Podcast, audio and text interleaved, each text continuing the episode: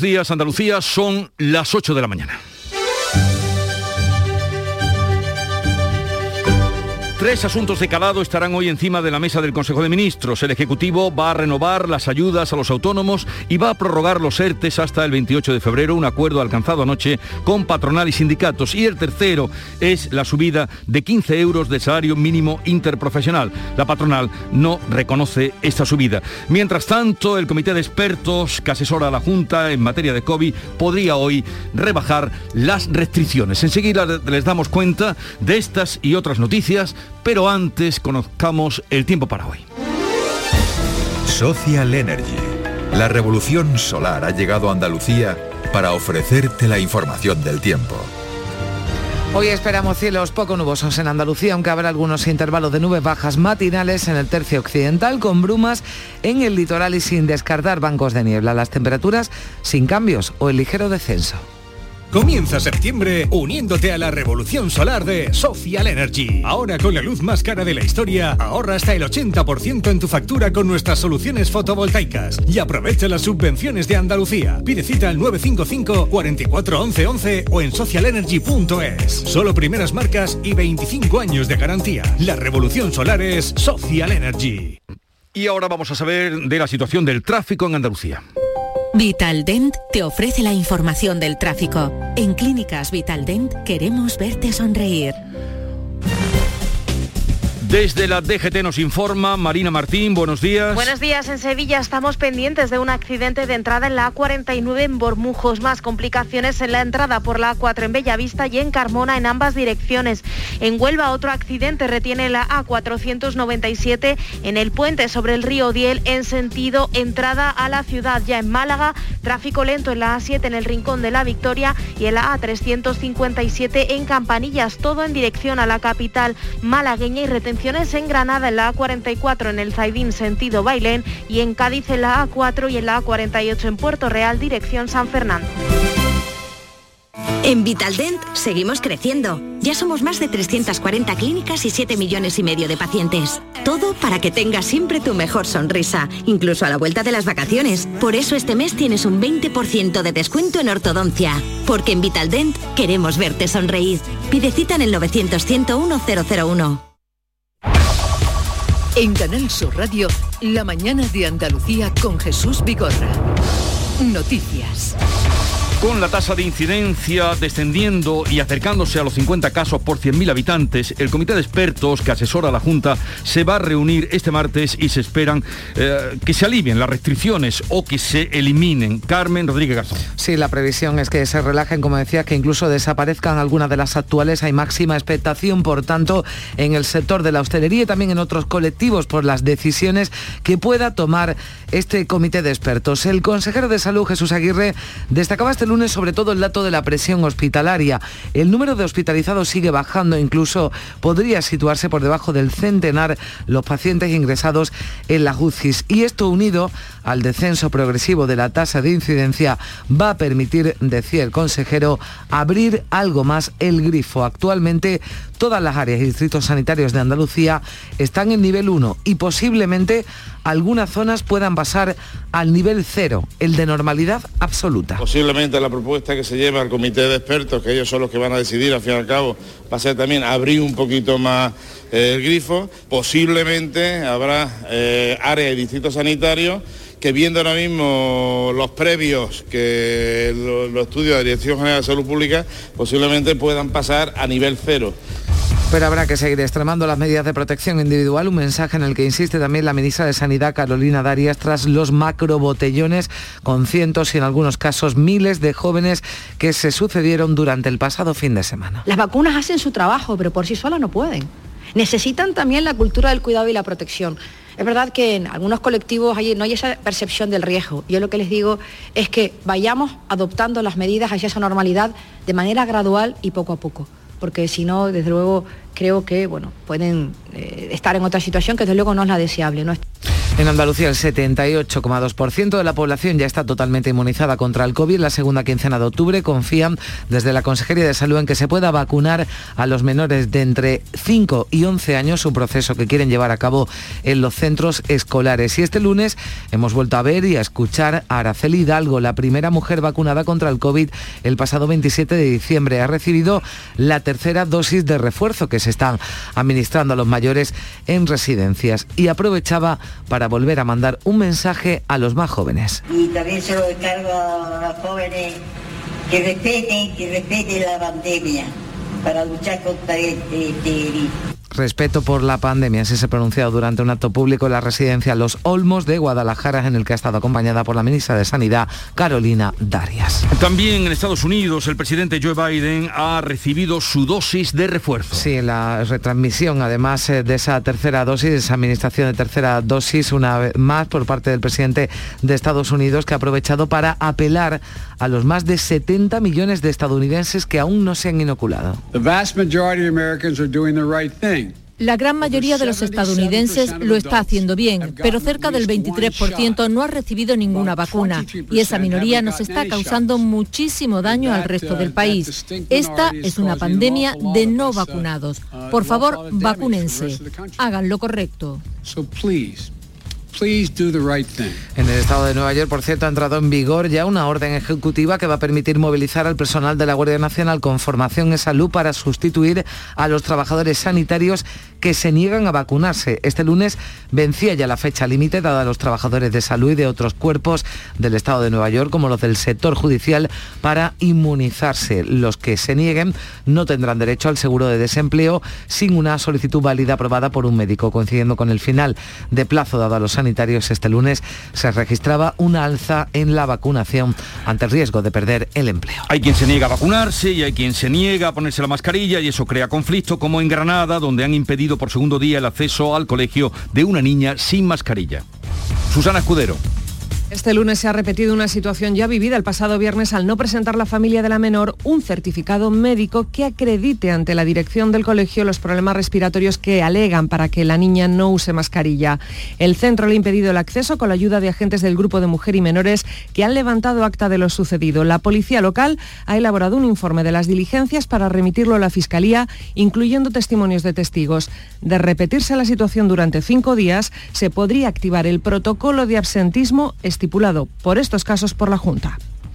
Y ya sabemos que la campaña de vacunación de la gripe en Andalucía va a comenzar a mediados del mes de octubre. Sí, pero puede que en otras comunidades no ocurra lo mismo. El Servicio Andaluz de Salud sí que adquiere las vacunas sin la mediación del Ministerio de Sanidad. Sin embargo, la industria farmacéutica asegura que la compra por parte del Gobierno lleva ya dos o tres semanas de demora. Y con la remisión de la pandemia llegan también cambios importantes a nuestra sanidad como el llamado triaje. Sí, de momento reformas en la atención primaria. Los ambulatorios van a contar con una sala de triaje atendida por enfermeros ubicada la puerta de entrada que derivará a los pacientes al médico o resolverá sobre la marcha las dolencias leves.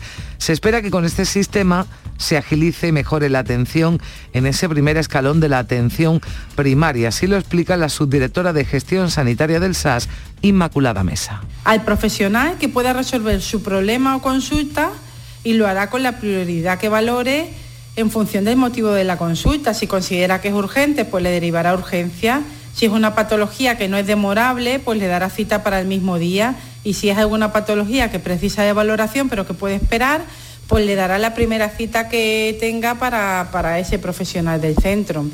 No se han hecho esperar las reacciones a esta propuesta. El sindicato CESIF, por ejemplo, rechaza este servicio de triaje previo. Córdoba, José Antonio Luque. Sí, dice CESIF que esto no es viable porque considera que la vuelta al trabajo presencial de los ambulatorios aumentará la sobrecarga de los profesionales que llevan ya año y medio desbordados. Se quejan de que el plan no ha sido consensuado y de que se ha hecho sin un estudio previo de las cargas de trabajo. Lo explica María Maestre, que es la responsable de CESIF Sanidad. Pues están como, no puede ser de otra manera, saturados pues del, esfuerzo enorme que han hecho y viendo que se están que están empezando a escuchar ahora cada vez unas modificaciones de las que no tienen conocimiento y, sin embargo están ellos involucrados dentro de, esa, de esas modificaciones. CESIF considera que el plan no contempla la realidad que viven cada día los profesionales sanitarios y espera que la consejería se siente a negociar antes de ponerlo en práctica. Pues este asunto, o de este asunto, vamos a hablar con un representante de los médicos, a ver qué dicen. Juan Sergio Fernández Ruiz, que es médico de medicina familiar y comunitaria en el Centro de Salud de Armilla y vicepresidente de Semergen en Andalucía. Con él vamos a hablar en un momento sobre esa propuesta, esa reforma en la atención primaria que ha despertado ya eh, reacciones. Señor eh, Juan Sergio Fernández Ruiz, buenos días. Hola, buenos días, encantado de estar con ustedes. Igualmente por nuestra parte, como vicepresidente de Semerge en Andalucía y también por su experiencia en la medicina familiar, ¿qué le parece esa reforma, esa sala de triaje atendida por enfermeros y ubicada a la puerta eh, de la entrada de los centros de salud que derivaría a los enfermos a los médicos? Bueno, todos los cambios generalmente crean incertidumbre, crean ansiedad, surgen dudas frente a ellos, pero los cambios generalmente sirven para avanzar.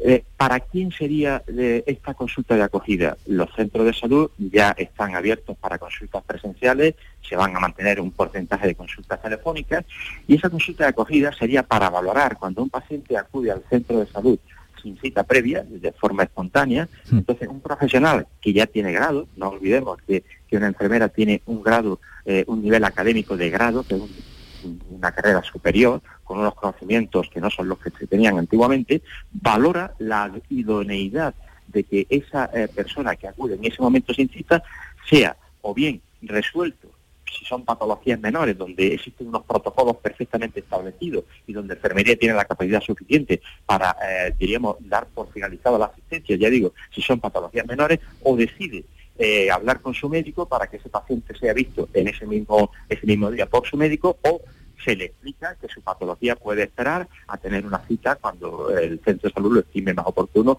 y más próxima. En principio yo no veo mal este cambio, porque digo, van a ser atendidos por profesionales con grado y no van a ser atendidos por administrativos como hasta ahora se venía haciendo en el mostrador del centro de salud. Mm. Eh, doctor Fernández, por lo que usted nos expone, entiendo que está a favor de, esa propuesta o de experimentar esa propuesta. ¿Por qué no se ha consensuado con los médicos? O sí, no lo sé, usted nos dirá, y con los enfermeros. Eh, digo, eh, yo la experiencia que ya se tiene de 80.000 pacientes atendidos de esta manera habla, avala que la propuesta no es descabellada. no sé quién se queja de no haber sido consensuado. Las sociedades científicas de primaria, a la que yo pertenezco, la mía, la Sociedad Española de Médicos de Atención Primaria, ha estado participando desde hace ya un año en la elaboración de esos protocolos junto con las otras sociedades de primaria y también con la Asociación de Enfermería Comunitaria para eh, diseñar los protocolos de actuación para esas patologías de baja complejidad que podrían ser atendidas, ya digo, con carácter finalista en la puerta. Quizás haya otros colectivos que no hayan sido consensuados con ellos, pero con las sociedades de primaria me consta porque la mía ha estado representada concretamente por la presidenta de la sociedad en la elaboración de esos de esos protocolos. Eh, doctor, cuando usted habla de los 80.000 eh, las 80.000 experiencias que se han hecho, se refiere a urgencias de hospitales, porque en centros de salud se ha hecho alguna experiencia similar. No, no, me refiero a experiencias realizadas en centros de salud a título de pilotaje de esta nueva experiencia. Es decir, eh, no estamos hablando del, triaje clásico que se viene haciendo en los hospitales desde hace muchos años, sino eh, se ha experimentado este, nueva, este nuevo modelo de atención en más de 80.000 pacientes en distintos centros de salud de Andalucía para valorar si era viable o no era viable y los resultados avalan que de momento el sistema parece que es viable.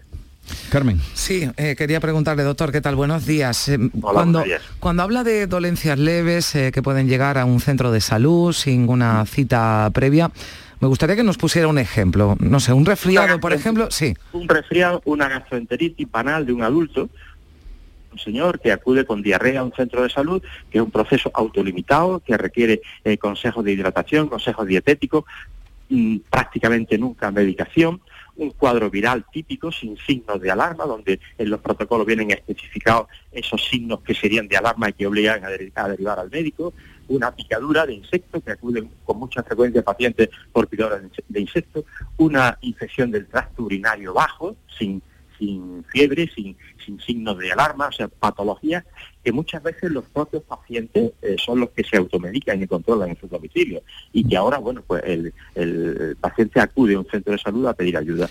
Son mm. este tipo de patologías. Una dermatosis, lesiones en la piel, A eso me refiero.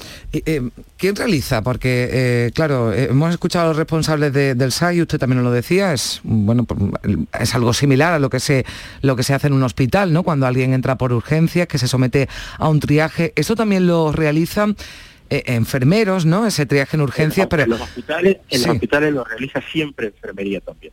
Sí, pero ¿son enfermeros que están especializados en realizar ese triaje o hablamos de enfermeros en general?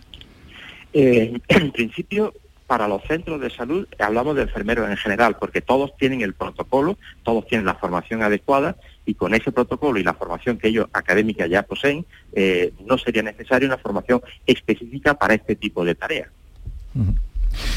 ¿Hay fecha para la implantación mm, en los centros de salud de una manera ya obligatoria? Eh, la fecha sería a partir del próximo mes de octubre, es decir, en esta misma semana, cuando ya de forma global y generalizada se pongan en marcha la consulta asistencial en todo el sistema sanitario público en los centros de salud. Una consulta asistencial que va a convivir con una consulta telefónica porque la experiencia nos ha demostrado que muchas cosas se pueden resolver telefónicamente los resultados de analítica, la renovación de recetas, todas estas cosas sin necesidad que el paciente acuda a la, consulta. Entonces, dice usted que se va a implantar en octubre. Eh, sí. En octubre se va a implantar. ¿Y, ¿Y, por qué se ha llevado tan, o por lo menos para la opinión pública, porque esto nos enterábamos a raíz de una información que aparecía ayer, ¿por qué se ha llevado tan en secreto? Eso ya no lo sé yo.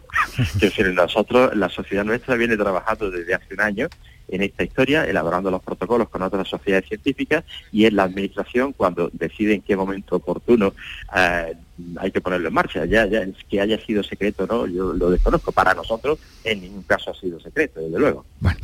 Juan Sergio Fernández Ruiz, médico de medicina familiar, vicepresidente de Semerge en Andalucía. Gracias por estar con nosotros. Un saludo y buenos días. Buenos días, encantado. Buenos días.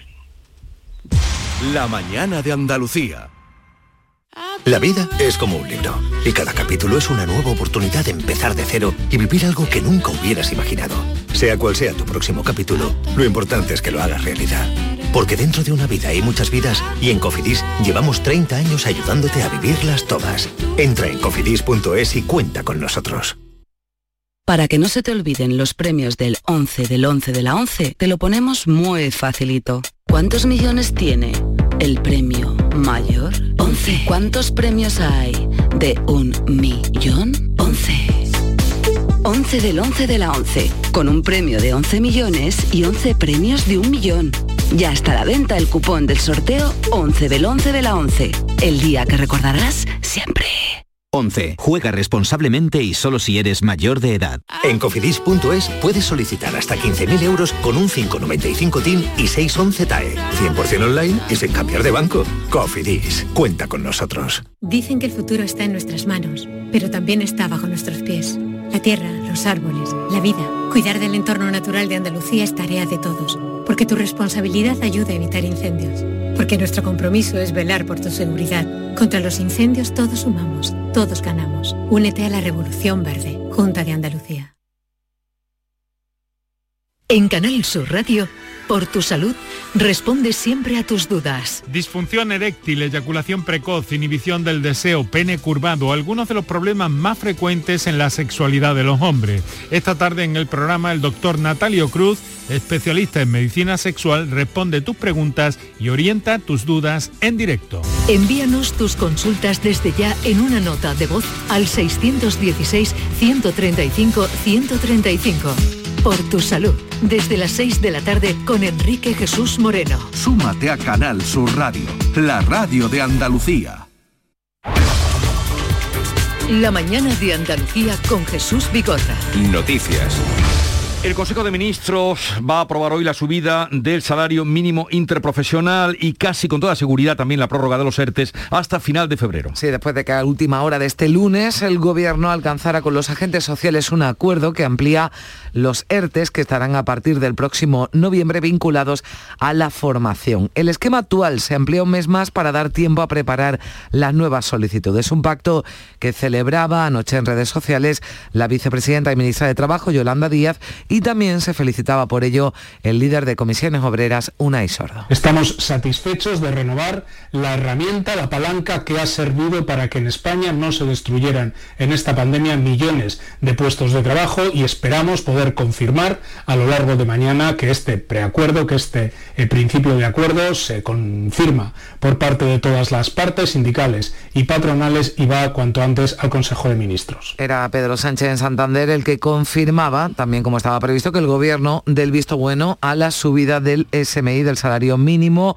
15 euros mensuales hasta situarlo en 965 euros repartidos en 14 pagas. Y con esta subida el gobierno lo que hace es precisamente seguir la senda que nos hará cumplir con el objetivo que nos marcamos, que es que en el año 2023 podamos contar con el 60% de salario mínimo respecto al salario medio, que es lo que nos fija la Carta eh, de Derechos Europeos, la Carta Social Europea. También ha habido acuerdo entre la Seguridad Social y las principales asociaciones de autónomos para prorrogar hasta el 31 de enero la prestación por cese de actividad, un asunto que también, al que también dará hoy el visto bueno el Consejo de Ministros. Después de la que se ha liado con las declaraciones del ministro Escribá, ahora aclara que el gobierno no contempla ampliar a 75 años la edad de jubilación.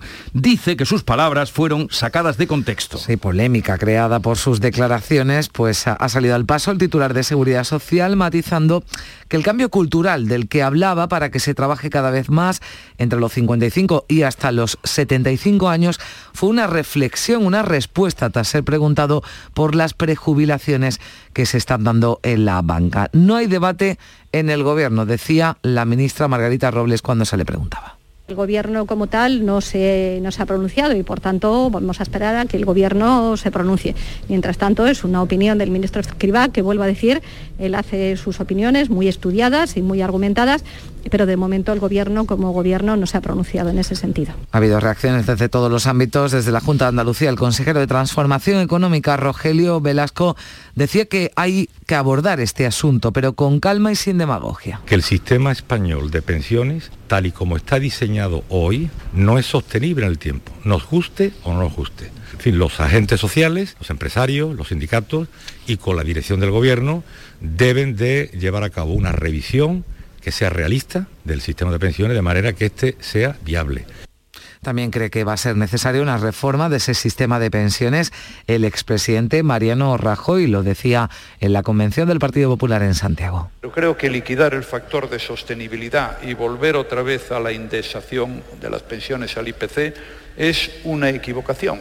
Y eso, pues, para lo único que va a servir es para que dentro de poco haya que cambiar otra vez la ley. Supongo que la tendrás que cambiar tú y entonces pues igual te hacen otra huelga, pero es que no te va a quedar otra. Pero sinceramente creo que es un error.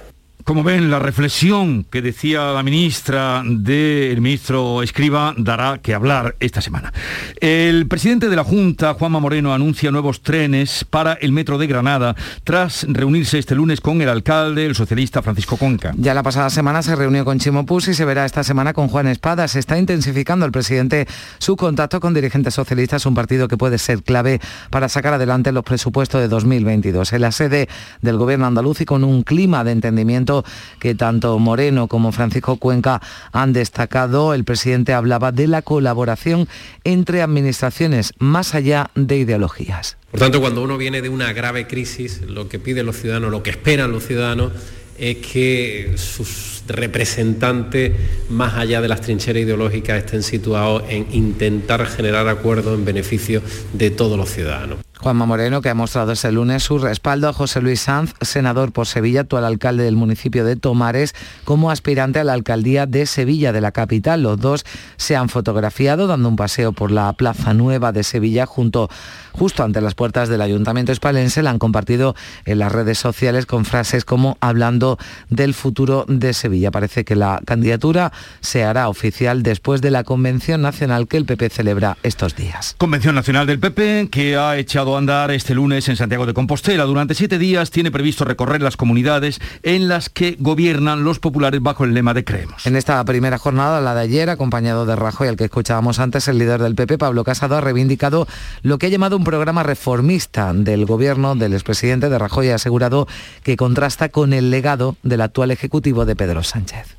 Hemos sido el país del mundo desarrollado que más destrucción de empleo ha tenido, con un virus que ha sido global, pero que ha afectado más a los países que peor lo habían hecho, que más tarde emprendieron las medidas porque se ocultó la pandemia, que más abruptamente las aplicó y que se levantaron en un momento en el que solo se buscaba un rédito electoral. Rajoy en su intervención pronosticaba que el PP tendrá una vez más que arreglar cuando llega a Moncloa lo que desarregle el Ejecutivo del PSOE y sigue la convención, el conclave itinerante en Valladolid, mañana miércoles jornada en Madrid, el jueves en Andalucía, en Sevilla y allí los populares andaluces, decía la secretaria general Dolores López, aportarán su gestión en el gobierno de la Junta. Reactivando la economía, gobernando para todos Aquí ya no valen los carnes políticos, aquí se gobierna para todo el mundo, dialogando con todo el mundo y defendiendo a los andaluces por encima de todo. Enseguida prestamos atención al volcán de La Palma. Te damos la bienvenida a un nuevo curso, en el que podamos crear la educación que todos soñamos. Una educación que te inspire a pensar por ti mismo, donde se promueva la curiosidad y no exista el miedo a equivocarse con aulas que dispongan de conectividad y tecnología que en lugar de crear brechas, construya puentes, donde los alumnos entiendan cómo es su mundo, para que puedan crear uno mejor. La educación que todos soñamos. Junta de Andalucía. Buenos días. En el sorteo del cupón diario celebrado ayer, el número premiado ha sido 72.749. 72749. Asimismo, el número de serie correspondiente a la paga, premiado con 3.000 euros al mes durante 25 años, ha sido 13013. Hoy, como cada día, hay un vendedor muy cerca de ti repartiendo ilusión. Disfruta del día y recuerda, con los sorteos de la 11, la ilusión se cumple. Andalucía mira de tú a tú al mundo y su marca, la marca Andalucía, goza de una sólida posición internacional gracias al valor de nuestras empresas. Por eso, ahora más que nunca, el gobierno andaluz da la cara por ellas y aprueba la estrategia de internacionalización de la economía andaluza 2021-2027, con una inversión de 618 millones de euros y con la participación de los agentes económicos y sociales para impulsar el crecimiento y empleo de calidad que necesitamos. Andalucía, nuestra visión es el mundo. Junta de Andalucía. La mañana de Andalucía con Jesús Bigorra. Noticias.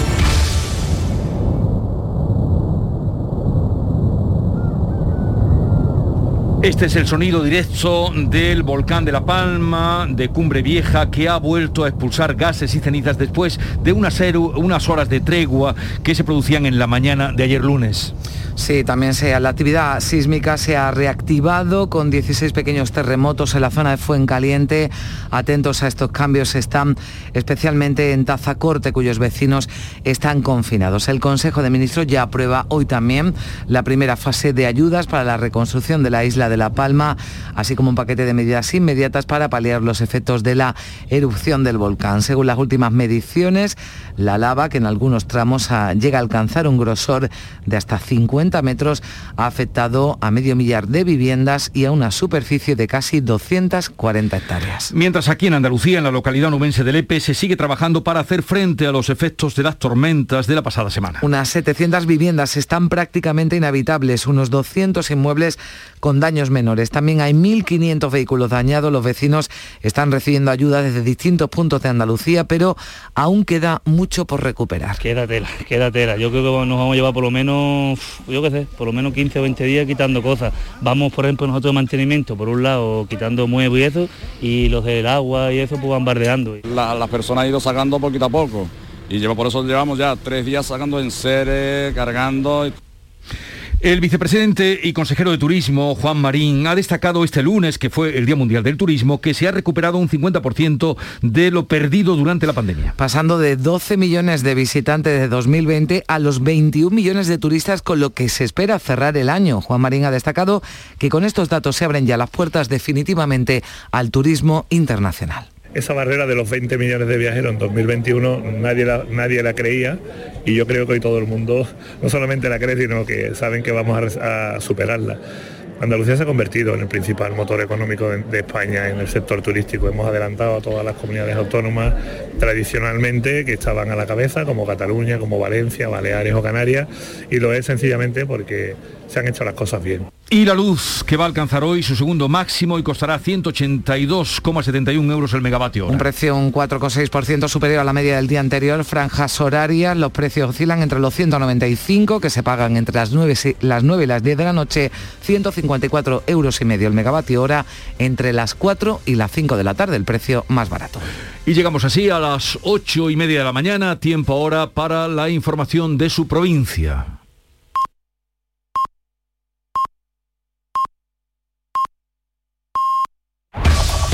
En la mañana de Andalucía de Canal Sur Radio, las noticias de Sevilla. Con Pilar González. Hola, buenos días. Complicado también está el tráfico esta mañana. Hay 6 kilómetros de retenciones en la entrada a Sevilla por la A49, dos en su continuidad por el patrocinio, 5 kilómetros en la C30 sentido Alamillo, en el Centenario 3 kilómetros de retenciones en sentido Huelva y dos en sentido Cádiz. También hay dos en la entrada a Sevilla por Bellavista, tres por la autovía de Utrera, dos en la de Coria, uno en la de Mairena y dos en el nudo de la Gota de Leche sentido Ronda Urbana Norte, donde además el tráfico es intenso en ambos sentidos. En el interior de la ciudad también es intenso en la entrada por el Alamillo, Avenida Juan Pablo II, Avenida de Andalucía y Avenida de la Paz. Sevilla 2000, tu inmobiliaria 100% sevillana y la más recomendada de Sevilla, te ofrece la información del tiempo y te desea que tengas un buen día. Tenemos intervalos de nubes altas, brumas, sin descartar niebla en el Bajo Guadalquivir, sopla viento variable flojo y la máxima prevista para hoy es de 31 grados en Écija y 30 en Lebrija, Morón y en Sevilla. A esta hora tenemos 19 grados en la capital. ¿Quieres vender tu vivienda en 30 días? Inmobiliaria Sevilla 2000, especialistas en servicios al propietario. Le regalamos valoración de su propiedad, certificado energético registrado, reportaje digital profesional con vídeo más planos y publicamos su inmueble en más de 100 portales inmobiliarios. Inmobiliaria Sevilla 2000, única inmobiliaria de Sevilla con certificado de calidad AENOR ISO 9001. Búsquenos en internet o en 955 51 33 00. Lunes 4 de octubre. La tasa de incidencia de coronavirus sigue bajando y está en 62,7 casos por 100.000 habitantes. La Sierra Norte y Sevilla Este están en mejor situación, están por debajo de los 50 casos por 100.000 y en esa cifra la pandemia se da por controlada. En esa situación hay 75 pueblos de nuestra provincia y en 34 de ellos hay cero casos. En el Distrito Sur la tasa es de 50,9, en el Aljarafe 55 y la capital es la que tiene peor situación, 85 casos por 100.000 habitantes, la más alta de toda la provincia. El alcalde de la ciudad, Juan Espada, considera que en general los sevillanos respetan las normas y resta importancia a, por ejemplo, el desalojo de casi mil personas este pasado fin de semana de cinco locales de ocio. Estamos dando un ejemplo, como siempre ha hecho esta ciudad, de convivencia y eso no quita que haya determinados elementos o puntos en la ciudad en los que se producen concentraciones. La policía local está haciendo un magnífico trabajo, lo va a seguir haciendo, pero creo que no tiene ni la envergadura ni la problemática eh, que hemos visto en otros lugares. En las últimas horas se contabilizan 95 contagios, un fallecido y Salud vacuna hoy sin cita previa en Écija y en Santi Ponce, en la capital también en el Hospital de Valme y en la sede del Distrito Sanitario. En otro virus, les hablamos ahora del Nilo, hoy está prevista una reunión entre Salud Pública, el alcalde de Castilla de los Arroyos y la Diputación para analizar el caso de virus del Nilo detectado en este municipio, un pueblo muy alejado de las zonas más húmedas donde suelen localizarse los casos. En este verano han sido seis los afectados por el virus del Nilo. Una mujer de Coria falleció a mediados de agosto. En Laborá, el sector de la dependencia lleva sus protestas hoy ante la delegación de la Consejería de Igualdad a las 11 de la mañana. Son trabajadoras de residencia y ayuda a domicilio que aseguran que a las empresas les llega más dinero, pero los trabajadores siguen cobrando sueldos muy bajos. Es el caso de Ana Isabel Suárez de Pilas. Pues contratos parciales, partidos, toda la mañana en la calle y toda la tarde, prácticamente todo el día, lo cual te imposibilita para poder conciliar tu vida laboral con tu vida familiar. Entonces no llegamos a fin de mes. En la agenda del día, hoy el Ayuntamiento de la capital presenta el acuerdo para un nuevo desarrollo urbanístico de San Jerónimo y en la Confederación de Empresarios se celebra una jornada con título Mujeres y Liderazgo en la era de la transformación digital. En el Palacio de Congresos de Sevilla, hoy y hasta el 1 de octubre, una nueva edición de una Feria del Mueble, Sur Mueble. Y Sevilla despide a la Esmeralda, Alfonso Gamero Cruces, icono del transformismo en los años 60 y 70, ha fallecido en su casa en la calle San Luis, en la Macarena, donde siempre vivió.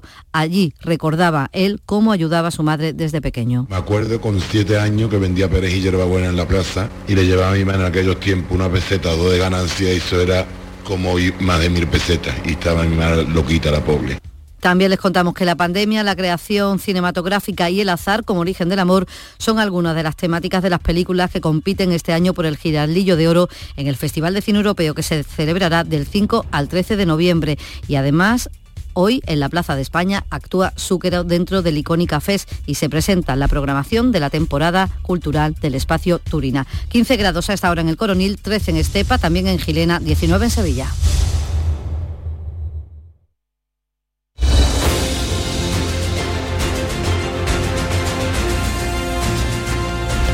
8.35 minutos de la mañana, en un momento abrimos eh, conversación de actualidad con Paloma Cervilla, Teresa López Pavón y Teodoro León Gros.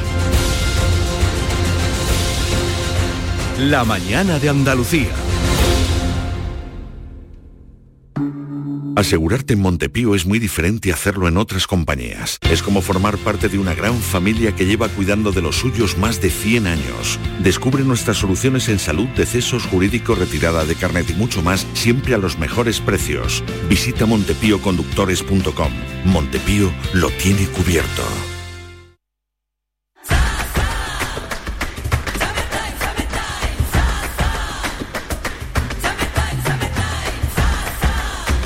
Las vacaciones son tu alegría y no hay alegría pequeña. Tus playas fantásticas, tu estar a gustito, tu naturaleza, tus rutas, tus pueblos y ciudades increíbles, tu escapar de todo. Te lo digo yo, Antonio Banderas. Este verano, date una alegría. Ven a Andalucía. Consejería de Turismo. Junta de Andalucía.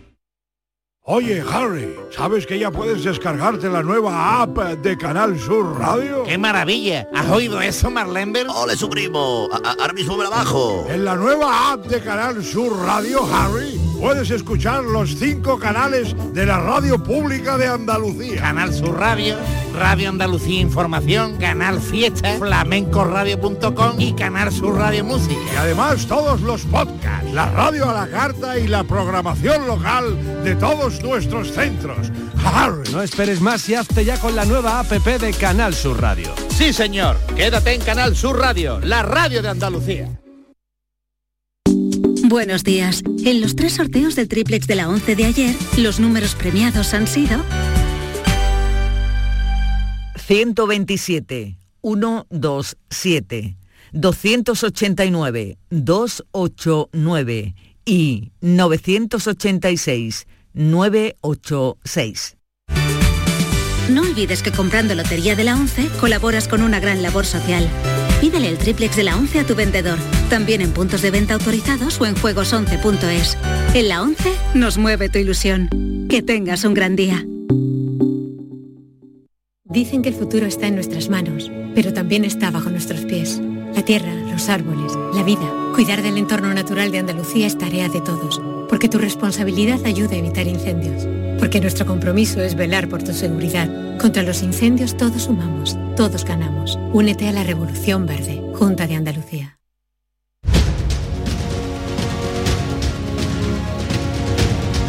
En Canal Sur Radio, La mañana de Andalucía con Jesús Vigorra.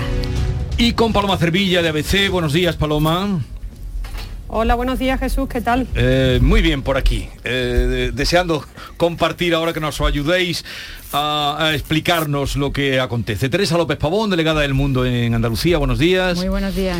Y Teodoro León Gros, Teo, eh, director de mesa de análisis todos los días en Canal Sur Televisión a la una menos 10. Eso es. Eh, buenos días Jesús y buenos días a Teresa y a Paloma. Este año no tan variado el horario, ¿eh? No, no, no, es una cosa insólita. Eh, creo que se han olvidado de nosotros. No, todo. Bien, yo hay muchos temas por los que empezar, eh, muchísimos, pero mm, ya habéis oído al ministro de la Seguridad Social, señor Escriba, ha dicho que no es lo que dijo, lo que se dice, o lo que ha levantado ampollas con eh, la prolongación o el retraso de la jubilación a los 71, 75 años. Bueno, pues podríamos decir que mm, eh, parafraseando el viejo, en fin, la vieja frase popular o el viejo adagio, que los niños, los borrachos y escribas son los únicos que dicen la verdad, porque... Y Reyes Maroto. Pero eh, yo creo que en este caso Escriba tiene razón. No, digo en el, asunto tal y como se ha entendido, sino en lo que él dijo realmente. Es decir, repasada la declaración exacta de Escriba, no dice hay que jubilarse a los 75 años. Eh, no, no está prescribiendo la jubilación a los 75. Lo que está diciendo es que jubilarse a los 75 ya no debería de considerarse una anomalía ni, ni, ni algo imposible. Es decir, hoy, por ejemplo, un catedrático no se puede jubilar a los 75 años, aunque esté en su momento de máxima lucidez y conocimiento y esté dirigiendo un grupo de investigación extraordinario, varios grupos de investigación y dirigiendo formidables tesis doctorales a casa. Eh, y, y como eso, bueno, pues... Ni un eh, mi- médico, mi- por mi- ejemplo. O un médico, mi maestro Manuel Alcántara, que murió con las Sí, pero- teclas puestas. pero, eh, O un periodista, 90. sí. Ya, te quiero decir, Jesús, que de lo que estamos hablando es de que la jubilación en España es a los 67. Y Sí, hay pero- un problema... Pero hay la media eh, está muy por debajo, de la realidad, la realidad. Y ese es el verdadero problema. Es decir, aquí el problema no son los 75, aquí el problema es que las jubilaciones estén produciendo entre los 55 y los 65. Y cuando Escriba dice que, que, eh, de los 55 a los 75 debe haber una cultura del, em, del, em, final de la vida laboral, mm, ya digo, no está diciendo, oiga, que aquí hay que jubilarse por narices a los 75. Lo que está diciendo es que en Europa eh, ya está esa cultura laboral que él dice está mucho más eh, desarrollada y que aquí tenemos un problema, porque no solo eh, la jubilación está fijada a los 67, no solo se impide que algunas personas que en ese momento están en plenas facultades puedan continuar trabajando, sino que es que en, en una cantidad de casos extraordinarios, como tú dices, no se llega ni Claro. siquiera a la edad establecida. Sí, es que para, para que esa media se eleve, que creo ahora mismo está en los 61, para que Eh, esa, Eso nos dijo ayer el catedrático con Sí, el que hablábamos, para que Gil esa, esa media se eleve, o sea, eh, los que estamos eh, de alguna manera condenados a jubilarnos a los 67, nos van a ampliar la condena para que eh, los que sí se prejubilan, eh, mm, para que la media de, jubilación eh, se eleve. Pues lo lógico será limitar o de alguna manera controlar esas prejubilaciones que se producen de manera masiva, por ejemplo, entre los funcionarios. Mm, Me estoy refiriendo, y ahora me voy a echar encima a todo el profesorado andaluz, eh, a, a todos esos profesores que se jubilan con 60 años siempre que hayan cumplido una serie de requisitos. Pues creo que no son si son 30 años de servicio. Es decir, eh, o sea, no nos hagamos trampa al solitario. No podemos seguir elevando la, la, eh, la- la edad legal de jubilación para que los que se prejubilan no nos estropeen la media. Porque es que entonces estamos tratando de una manera muy desigual a poblaciones con, con unas condiciones laborales parecidas, ¿no? Porque es evidente que hay sectores donde donde sí se puede eh, permitir esa jubilación tardía y otros en los que se debe fomentar una jubilación más temprana pues porque sean eh, trabajos más penosos o que tengan una repercusión directa en la salud de las personas que estoy refiriendo a la minería Hay- hay por no, ejemplo pero hay o, muchos, es decir, a muchos mm. trabajos no Eh, o personas que están en, en- en la calle o la atención al público en fin que, que producen un desgaste pero que efectivamente yo creo que, que el ministro lo que ha hecho es apuntar una tendencia que es real y lo que a mí me gustaría es eso, que en el, en el no nos equivoquemos en el diagnóstico. El problema no es el que se jubila a los 67, que tenga nec- eh, obligación ahora de, de- de alargar todavía más su vida laboral. El problema son los que se jubilan con 56, con 58. Que son muchos. Que son y este- muchísimos y además fomentado desde empresas Sí. públicas y desde la propia administración, con lo cual la, la capacidad de controlar esas prejubilaciones eh, la tiene el gobierno, ¿no? sí. Paloma. Hola. Sí, te escuchamos. no te sabía escuchamos. si tenía la palabra. Sí, tienes la palabra, claro. La paz y la palabra. La, la paz y la palabra. No, yo comparto una parte de lo que ha dicho el ministro. Yo creo que a los 55 años somos todos muy jóvenes, ¿no? A los 55 años no es una edad para, para, jubilarse, ¿no? Porque yo creo que es una edad magnífica para trabajar, ¿no? Yo creo que en estos últimos años se ha penalizado mucho la experiencia, ¿no? Yo siempre cuando escucho, cuando escucho, es que es una empresa joven, es que es un periódico joven, bueno, pero es que la experiencia es muy importante. Es que tú no sacas adelante una empresa sin experiencia, tú tienes que combinar la experiencia con la juventud. O sea que yo creo que en, esa banda, entre los 55 y los 75 años, hay un término medio, porque la esperanza de vida está en España ahora en los 80 años, ¿no? Con lo cual yo creo que se puede establecer Ha bajado un punto año y medio. pico con el COVID, que también, que también es preocupante. bueno, con 79 años. Sí. Pero yo creo que el, el fondo de lo que ha dicho el ministro es el problema que tiene el gobierno para pagar las pensiones. Ese es el problema. O sea, yo no creo que sea el problema que nos jubilemos a los 55, a los 57 o a los 58, porque dependerá el trabajo. Eso sí que es importante, pero aquí lo que hay de fondo es el pago de las pensiones. Es que no se van a poder pagar las pensiones si las pensiones se vinculan al IPC como pasa ahora, como pasa ahora, y no se pueden pagar. Ese es el problema y esa es la solución que hasta ahora el gobierno socialista no ha puesto sobre la mesa. Ese es el problema. eh, que aunque no hay una perra eh, eh, que- que Claro, está es que el fondo es que no hay un duro o un euro. Yo no- bueno, no, me temo, eh, entiendo la crítica de Palomala, que por otra parte le agradezco mucho su insistencia en que con 55 años somos jóvenes. Eh, mucho, Teodoro, y mucho. espero que con 56 también. Pero eh, de momento con 55.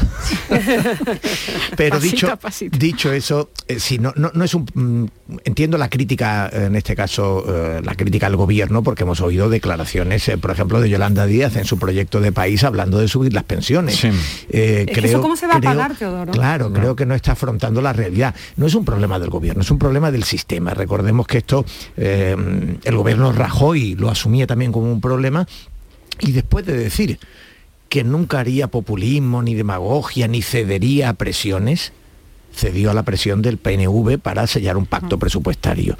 Y por tanto tenemos un problema, y es que eh, ni siquiera quien más notoriamente eh, en público tiene un discurso que dice hay que controlar el sistema, al final, si necesita unos votos para alcanzar una mayoría parlamentaria, trafica o, tra- o, digamos, eh, eh, transacciona con, con- con un sistema, trafica, con un sistema, con un sistema que, que- que ya sabemos que no es sostenible. Y efectivamente, pues ahí es donde está la, la cuestión, ¿no? En, en España tenemos un problema, evidentemente, con el sostenimiento de las pensiones, pero si tenemos un problema verdaderamente grave, es con el desempleo juvenil. Claro. Eh, lo- el problema, es decir, en- durante la pandemia y durante la última crisis, digamos que en, el- en los tramos de más edad no mm, perdieron eh, apenas eh, poder adquisitivo, no perdieron capacidad, es decir, el sistema se sostuvo, ¿no? se, se mantuvo. En cambio, eh, los jóvenes se destruyeron eh, su futuro, sus esperanzas, el mercado laboral, eh, la flexibilidad solo hizo empeorar su situación. En este momento España tiene, junto a Grecia, el peor mercado laboral juvenil de Europa, pero alcanza cifras Sí. estremecedoras. El propio mm, Papa Francisco lo calificó de una vergüenza humanitaria, ¿no? Y, y yo creo que lo es. Es decir, me parece que este es un problema de una importancia enorme. Y creo que hay un problema también, ya que hablábamos de traficar o de transacciones, creo que hay un problema en que el- el- en España hay un envejecimiento evidente, hay un problema demográfico. Ayer, por cierto, se habló algo de demografía, por fin, en esos diálogos del futuro, eh, y se habló de centralismo, etcétera, pero eh, el, verdadero problema que tenemos, yo creo, es que la tentación política de dirigirse a un grupo de votantes muy estable y, amplio, como es el de las personas de más edad, ha llevado a que un grupo más eh, reacio y eh, más alejado de las grandes formaciones, etcétera, como son los jóvenes, haya sido mucho más descuidado. Y, y estoy diciendo con toda claridad que creo que a un problema estructural de la economía española, un problema laboral, se une un problema de, mm, de electoralismo. Y hay otra cuestión también, otra derivada, bueno, apar- aparte del, del relevo generacional en, en- en el mercado de trabajo. Es decir, si tú eh, eh, atrasas la edad de jubilación, estás atrasando de alguna manera también la incorporación de, eh, de trabajadores jóvenes al, al mercado, ¿no? Y mm, al mercado activo, claro, porque en el mercado están, pero en su casa parado.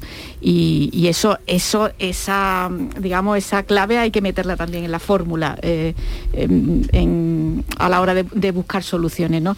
Y, y- una tercera cuestión, la devaluación también del empleo y de los salarios. Es que eh, mm, a base de abaratar los, los empleos estamos también reduciendo las cotizaciones y todo eso va en detrimento de esa hucha de las pensiones que está ya más que agotada y, que- y- y para la que estamos buscando solución. ¿no? Pero que eso no se soluciona todo- diciendo problema- que se alarga a 75 no, años. ver, no, no se soluciona, pero, pero creo que todo, que, eh, o sea, lo que vengo a decir que todo eso tiene que estar en el diagnóstico, porque es que si no estamos eh, mm, desvistiendo a un santo para vestir a otro. ¿no? Hombre, yo creo que también un tema importante que no hemos comentado es el tema de la creación de empleo, ¿no? Porque aquí hablamos de aumentar la espera, de aumentar los años de trabajo, pero ¿y el empleo? ¿Se están creando las condiciones para que las empresas creen empleo?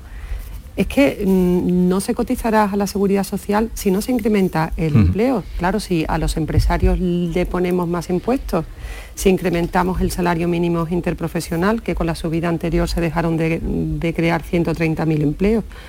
¿Aquí qué pasa en este país? Porque aquí lo más importante que hay que hacer es la creación de empleo. Hablaba Teo del tema del empleo juvenil. Efectivamente, pero ¿se están creando condiciones para que las empresas creen empleo? Es que a lo mejor también hay que insistir en este punto que yo creo que se insiste poco, porque solo se habla de incrementar los impuestos a las empresas. A lo mejor hay que crear una serie de condiciones para, se- para, para que se cree más empleo. El desempleo juvenil habría que hablar, porque roza casi el 50%, como, como señalabas. Pero vamos a cambiar mm, de asunto. Lo que ha puesto es el dedo en la llaga, pero sin eh, hurgar mucho. Eh, el ministro, digo, eh, en el sentido eh, de bueno, solucionar. Bueno, es que fíjate Jesús ha pasado una cosa que es eh, verdaderamente insólita en términos políticos y, y Paloma y Teresa eh, son buenas observadoras de esto, pero algo formidable, es decir, que un ministro l- se mueva entre el globo sonda y una declaración un poco imprudente, pero eh, planteando un problema real, como hizo Escriba ayer o antes de ayer. el domingo, tarde, de- bueno, cuando se publicó, cuando el, apareció. El domingo en Ara para, o para Ara. eh, que eso ocurra, pues eh, no es eh, insólito. Y entonces la oposición lo que sale es en tromba a, a machacarte, porque en eso consiste la oposición y ese es el juego político y el juego parlamentario. Lo formidable en España en este momento es que quien sale a machacarte es el propio gobierno. Es decir, que son dos compañeros de gobierno. Yolanda Díaz hizo ayer una declaración sobre lo de eh, Escribá verdaderamente mm, delirante, porque tú dices, vamos a ver, digo, eh, si, si usted conoce exactamente lo que dijo Escribá, está falseando la interpretación. Y si usted no lo conoce, es una irresponsable absoluta como miembro del gobierno criticando a un compañero que ha hecho una declaración que tenía otros matices. Pero, pero lo ah, formidable en este momento para nosotros es que no, no estamos atentos a, las críticas de la oposición, sino a las críticas que se cruzan entre sí los miembros del gobierno. Vamos a otro asunto. Eh, candente hoy a las 9 mm, vamos a recibir la visita de Rocío Ruiz, la consejera de Igualdad. Pero ayer eh, publicaba tu periódico Paloma eh, en Andalucía mm, este proyecto eh, que contempla la Consejería de Salud del triaje, que la sala de triaje atendida por enfermeros, ubicada a las puertas de los centros de salud para derivar a los pacientes. Lo apuntaba ayer a veces, pero hace un año lo apuntaba tu periódico, eh, hace un año, eh, Sí, Teresa del sí. Mundo, y, y parece que de esto no se sabía nada y ya se ha liado otra vez. ¿Qué os parece? He hablado con un representante mm, de Semergen, de los médicos, de medicina eh, familiar, y dice que se implantaría en octubre. Sí, sí, eso es la semana que viene, ¿no? Eso es la semana que viene. Eso es la Eh, semana que viene. claro, mm, ¿Qué os parece? Esa, los enfermeros se han puesto que se suben por las paredes, Teo dice que los médicos también, pero menos. Eh, ¿Qué os parece esa, mm, en fin, ese control que se hace en urgencia a las puertas de, de los centros de salud? Hombre, vamos a ver, venimos de una eh, etapa de absoluta excepción en el funcionamiento de la atención primaria, una etapa eh, donde, donde los centros no han estado cerrados, pero desde luego sí eh, han estado colapsados, sobre todo mm, más además incluso en, las, en la segunda, tercera ola que en la primera, porque en la primera hubo, mm, creo recordar, mucho más presión en los hospitales y, y esa presión después se ha trasladado a la atención primaria porque se ha descargado sobre los centros de salud todas las tareas, primero de, eh, de rastreo, después eh, de vacunación, de, en fin, mm, muchísima presión y, y debemos considerarlo como lo que ha sido un periodo de excepción. Ahora toca eh, volver a la normalidad, en los centros de salud también. Y la Junta de Andalucía, el gobierno andaluz, lo que ha decidido es resetear el sistema, o sea, replantearlo, eh, mm, digamos, en su, conjunto para aprovechar eh, las circunstancias sobrevenidas y desgraciadas para hacer una reforma sustancial de la manera de funcionar los centros de salud. Y a mí me parece necesaria esa- ese cambio. Yo no sé si va a ser efectivo, no sé si va a ser eficaz, pero me parece que no me parece ningún disparate que la, eh, el, la primera, eh, el primer contacto del usuario con el centro de salud pase por un sistema de triaje que decida eh, qué tipo de cita eh, necesita, si es, Hmm. si una cita urgente, si es una cita no demorable o si es una cita que puede eh, derivarse, digamos, a, a lo- a los circuitos, bu- bueno, pues que, pueda atenderse en un plazo razonable, ¿no? Pues de una semana o diez días.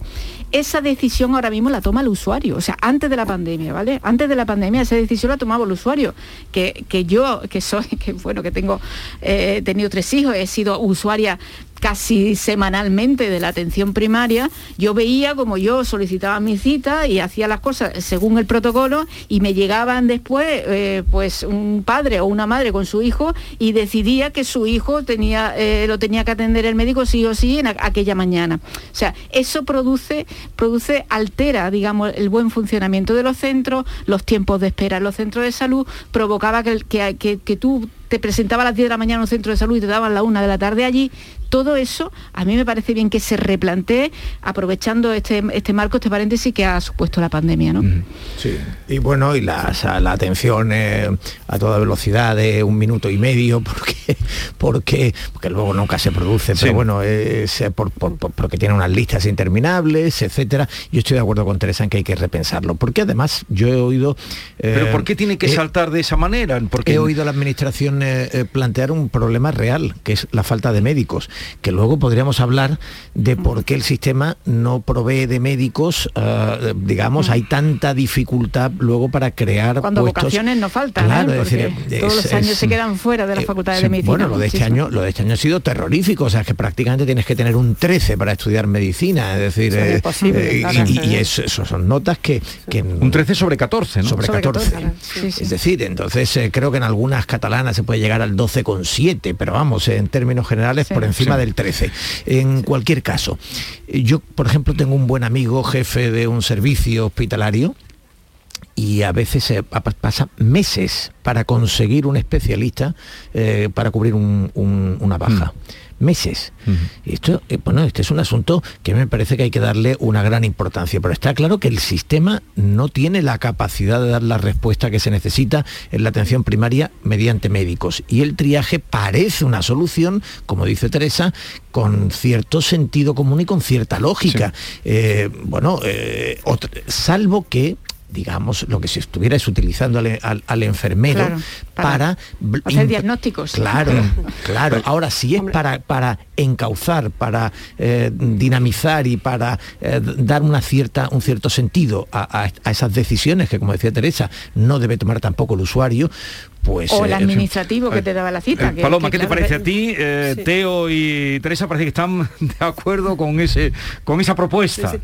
Sí, no, yo también estoy totalmente de acuerdo con, con los argumentos de mis compañeros porque yo creo que efectivamente después de la pandemia hay que darle una vuelta a la atención primaria, a los centros de salud y sobre todo hay que hacer una, una criba. ¿no? Yo creo que es muy importante que, que los centros de salud no se colapsen y yo estaba viendo algunos datos de la experiencia piloto con esta, con esta medida en el que se han atendido a 8.000 enfermos y más del 50% se le ha resuelto su problema de salud. Es gente que no va a colapsar el sistema. Yo creo que es una, es, es una medida que es positiva porque sí que se ha visto en esta pandemia que el primer sitio donde acude un enfermo es a un centro de salud y quizás hay que hacer una primera criba para saber realmente cuál es el diagnóstico que tiene y se le puede derivar a otro, a otro servicio. Eh. Yo creo que es, es una experiencia positiva, ¿no? Que, que- que, bueno, también ha- hay que ver un poco cómo funciona con el tiempo, ¿no? Estamos haciendo una valoración pues prematura un poco de cómo puede quedar el sistema. Bre- brevemente, Jesús, eh, eh, porque tú decías, eh, preguntabas a Paloma, decía, porque Teresa y Teo están de acuerdo. A ver, Bueno, estamos me daba la hablando- impresión de que- a ver, pero, pero porque estamos hablando del mundo real, Sí. no del mundo Claro. ideal. Es decir, en el mundo claro. ideal, eh, eh, tú llegarías a tu centro de salud, habría 550.000 consultas y sería Exactamente. recibido mm, directamente por el especialista, es decir, eh, sobre la marcha, ¿no? Te vería el, el médico de medicina general al especialista. no, hablamos del mundo real, de un mundo sin médicos, eh, con un sistema eh, que tiene mm, verdaderamente problemas y, y en el que hay que encontrar soluciones más o menos creativas y, y- y, en el que se han encontrado soluciones creativas durante la pandemia, porque es verdad que para repetir eh, medicación o para recoger un análisis a lo mejor no hay ni siquiera que ir físicamente al centro de salud. Y esa, esa atención telefónica para esos casos que son burocráticos, que no son estrictamente de atención médica, sino de atención burocrática, oye, pues me parece muy bien que se mantenga, por ejemplo, las citas telefónicas. ¿no? Pero este asunto estamos hablando porque ha saltado. eh, Sí, pero este documento, como la manera, de- como eh, decía el documento lo publicaste vosotras Jesús, un año, hace pasó. un año lo vienen, lo vienen trabajando como mínimo porque hace un año ya publicábamos todo el tema del triaje, incluso se hablaba entonces de que la atención sería 70% telefónica, 30% presencial. Yo creo que ese porcentaje se habrá reevaluado en la medida en que la pandemia pues ya eh, ha remitido, ¿no? De alguna forma. Sí. Pero entonces se hablaba de 70-30. Bien. Eh, dime, Paloma, ya no, ahora mismo no puedo, luego No, seguimos. sí, simplemente quería decir que la atención telefónica sí que ha funcionado muy bien durante Sí. la pandemia y Bueno. es una cosa que se puede mantener. Lo dejamos aquí, ahora seguimos. Vamos a seguir hablando. Yeah.